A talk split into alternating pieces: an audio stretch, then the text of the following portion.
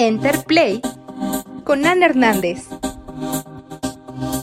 Bienvenidos una vez más. Esto es Enterplay y yo soy Ana Hernández. El día de hoy tenemos que hablar de The Woman in the Window o La Mujer en la Ventana, que salió a través de Netflix. Este es un filme dirigido por Joe Wright, quien dirigió Pride and Prejudice, em, Orgullo y Prejuicio, y The Darkest Hour, eh, Las Horas Más Oscuras, entre muchas otras. Y, la, y el filme está basado en la novela de A.J. Finn del mismo nombre. Así que, si no han visto esta película, eh, esta es su alerta de spoiler. Eh, voy a estar discutiendo un poco de la trama, así que vayan, denle play a la película y regresen aquí. y bueno, la trama sigue a Anna Fox, una mujer, es una psicóloga de niños que debido a algunos traumas, ella misma sufre agorafobia. en la historia nos dice que está separada de su esposo, Edward Fox, que es interpretado por Anthony Mackie, y que él está a cargo de su hija pequeña, Olivia. Eh, mientras Ana vive en una casa en Manhattan, eh, en medio de Nueva York, ella está asistiendo a terapia con un psiquiatra que nada más conocemos como el Dr. Landy, que es interpretado por Tracy Letts, quien también escribió el guion de esta película.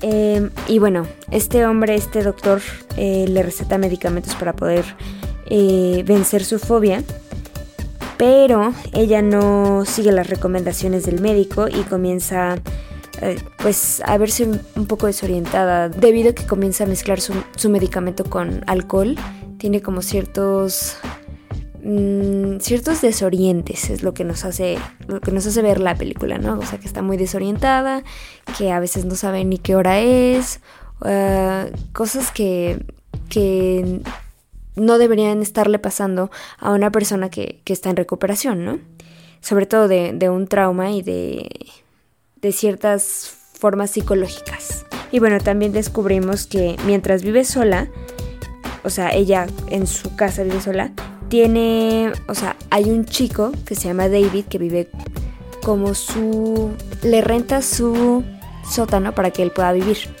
Eh, David, que es interpretado por Wyatt Russell, eh, nuestro nuevo Capitán América, si no lo sabían, si no se acuerdan de él, y que curiosamente trabajó con Anthony Mackie. Esto fue antes de su trabajo como Capitán América en, la serie de Disney Plus. Y esto se debe a que esta película es del 2018, se hizo en 2018, pero bueno, ya en eso adentraremos más tarde. Nos damos cuenta también que Ana es una vecina entrometida, de hecho le platica mucho a su, a su médico acerca de, de sus vecinos, que pues después de vivir tanto tiempo encerrada en su casa sin tener como otra forma de entretenimiento o alguien más con quien hablar, pues me imagino que, que el entretenimiento de los vecinos también este, capturará. Ah, entonces, como que comprendo esa parte. y bueno, ella se da cuenta que, que hay unos nuevos vecinos que se mudarán frente a su casa, cruzando la calle. Eh, de ahí conoce a Ethan, el hijo de 15 años de la pareja eh, que va a vivir enfrente. Ethan Russell se llama. Y bueno, una noche de Halloween, eh, Ana decide que no le va a dar dulces a los niños. De hecho, pelea con eh, su esposo por teléfono acerca de, esto. Eh, y los niños, pues obviamente, sobre todo en Halloween allá en Estados Unidos se ponen intensas las cosas, ¿verdad? Entonces los niños le lanzan huevos a, a su casa, ¿no? Entonces ella, al parecer, pensó que era una excelente idea ir a gritarles eh, que no le aventran huevos a, su casa. Y cuando abre la puerta para salir, sufre un ataque de pánico. O sea, no, no, no puede, no puede con la idea de poner un pie afuera de su casa, ¿no? Entonces, de repente como que se desorienta una vez más. Pero ah, ahí llega una mujer que es interpretada por Julianne Moore y la rescata. Eh, Ana le pregunta que si ella es Jane Russell, la madre de, Ethan, y continúan hablando. Em, parece ser que esta mujer es, es, una persona muy simpática y es muy risueña y le cuenta cosas del, de su pasado, de sus exnovios, de uno de sus exnovios. También juegan Jean y, e incluso eh, le hace un, un, pequeño dibujito a Ana de, de ella y su gato, ¿no? Y en esa, pues, en esa pequeña sesión de amistad, Jane le cuenta de su hijo, de Ethan a Ana y continúan hablando hasta que pues Jane se va, ¿no? A, su casa.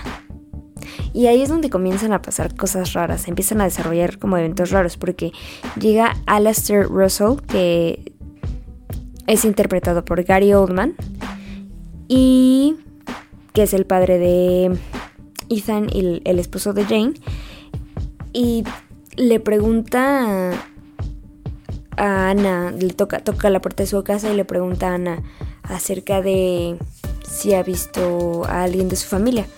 a lo que Ana decide mentir y dice que no.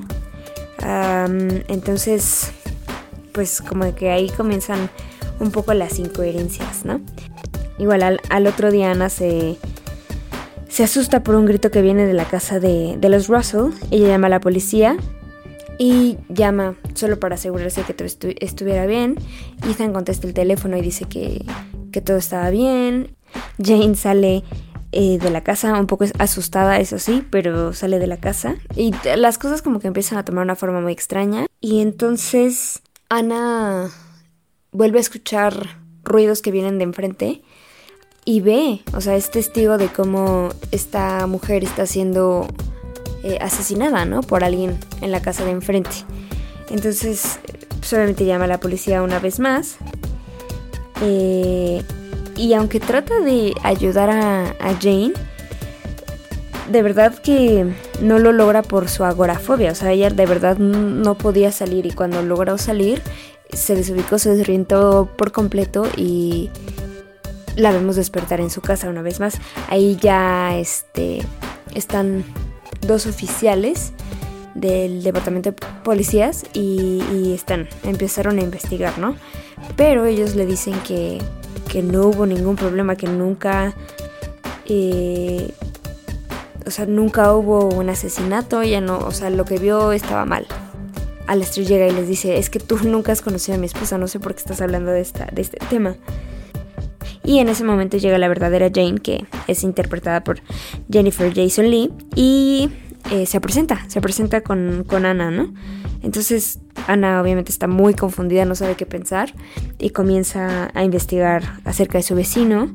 Eh, para tratar de comprender lo que pasó. Este, ellos venían de Boston, entonces eh, hace una investigación, como que conecta los puntos y ve que hubo un asesinato en Boston. Em, y creo que aquí es como la parte que más me cautivó de, la película, porque em, pues estás experimentando todo este misterio a través de los, de los ojos, de la perspectiva de Ana, ¿no?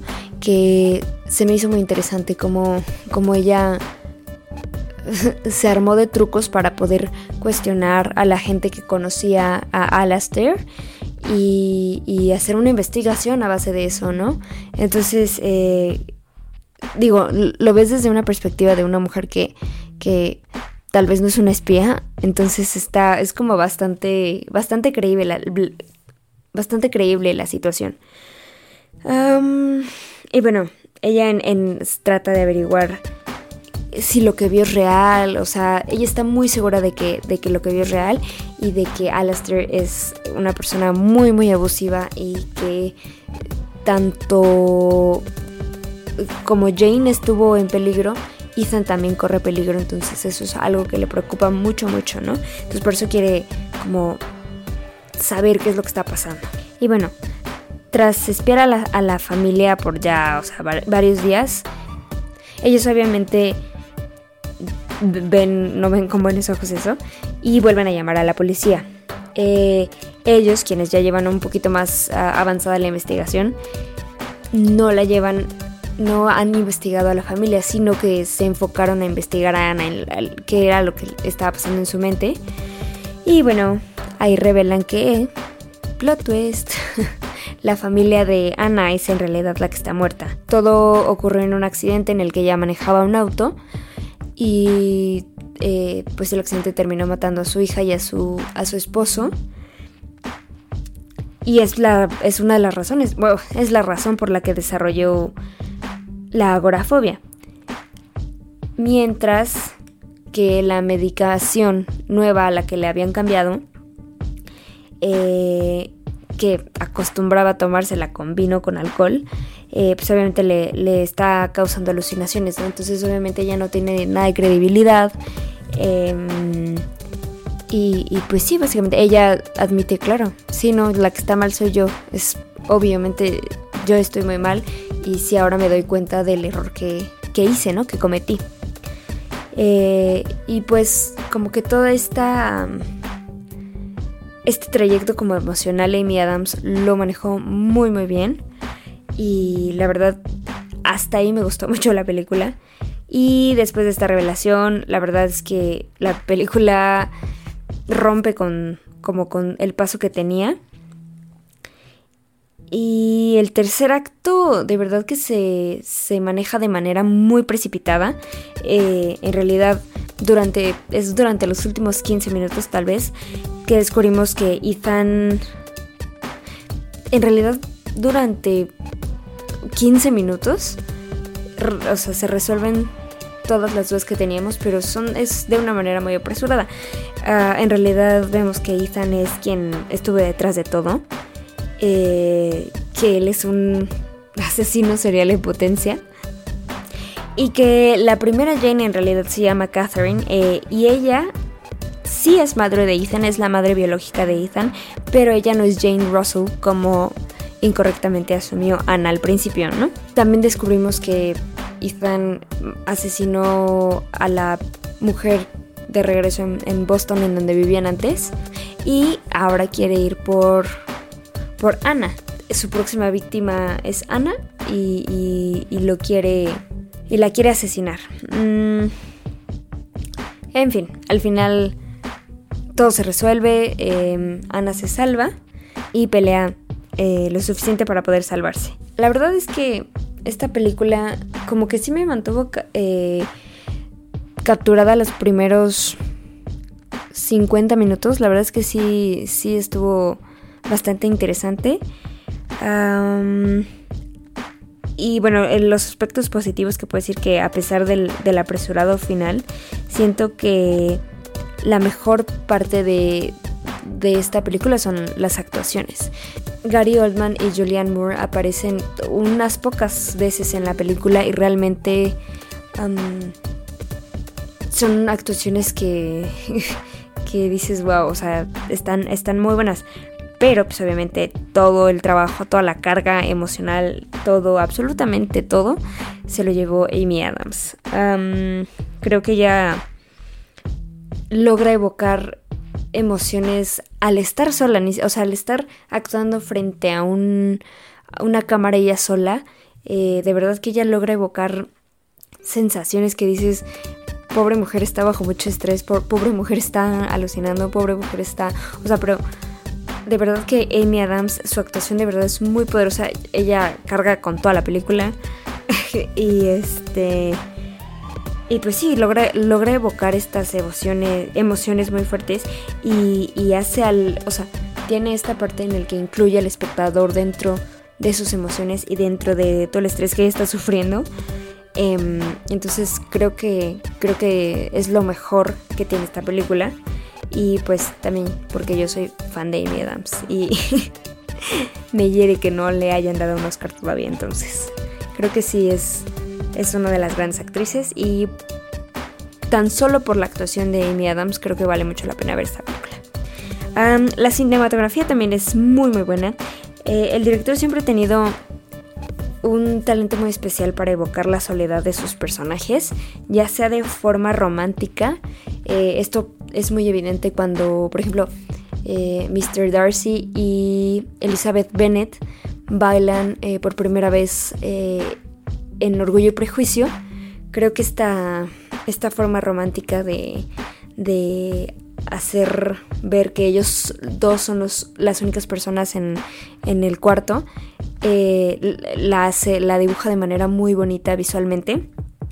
Y en esta, en esta película que es totalmente opuesto a, esos personajes y al, sentimiento que, que, esos personajes quieren, o sea, interpretan, aquí hace una, pinta una soledad deprimente, pero muy fuerte y, que se traduce de manera visual muy de manera muy bonita también a pesar de que la película está llena de estrés a pesar de que la película está llena de misterio eh, esta parte de la soledad y de cómo la pinta Joe Wright me gustó muchísimo en verdad y además tiene esta manía de hacer cosas muy teatrales. Eh, lo hizo mucho con Ana Karenina y lo hizo aquí, sobre todo en una escena donde hay un auto en, en, medio de una sala. Siento que es un elemento que ayuda mucho al personaje de Ana, de, Amy Adams, a retratar esta, esta soledad, o sea, y combina tanto la actuación de Amy Adams como el aspecto teatral de, de que quiso añadir aquí. Entonces siento que esa escena es muy bonita. Eh, entonces sí, me gusta, me gusta mucho como la cinematografía y, toda esta producción que tuvieron. Y bueno, coincidentemente esta película se hizo en 2018, como ya había mencionado. pero creo que resuena muchísimo más ahora en 2021, después de tantos meses en pandemia, después de estar encerrado tanto tiempo en casa, creo que coincidió muy bien con las fechas.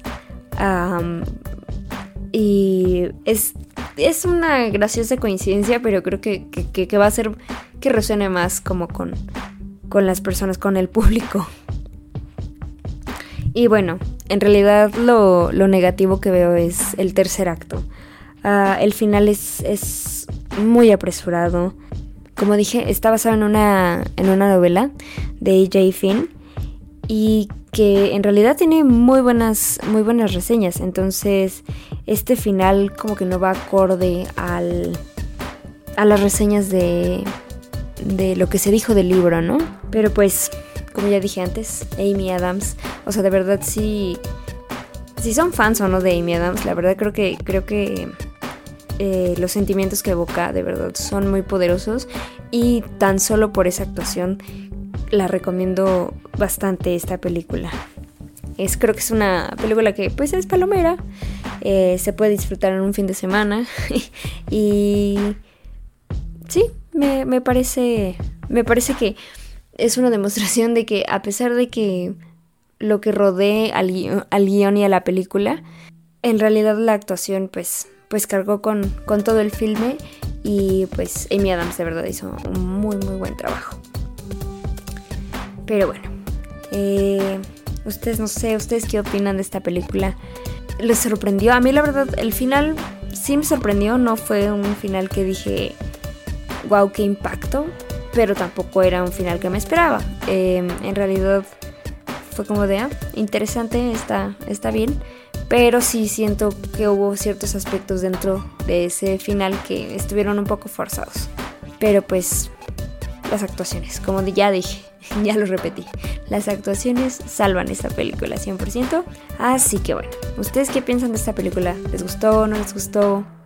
¿La querían ver? ¿No la querían ver? en fin. Yo soy Ana Hernández, estoy como la on the road en todas mis redes sociales. Muchas gracias por escucharme. Les hablaré a la próxima vez. Bye.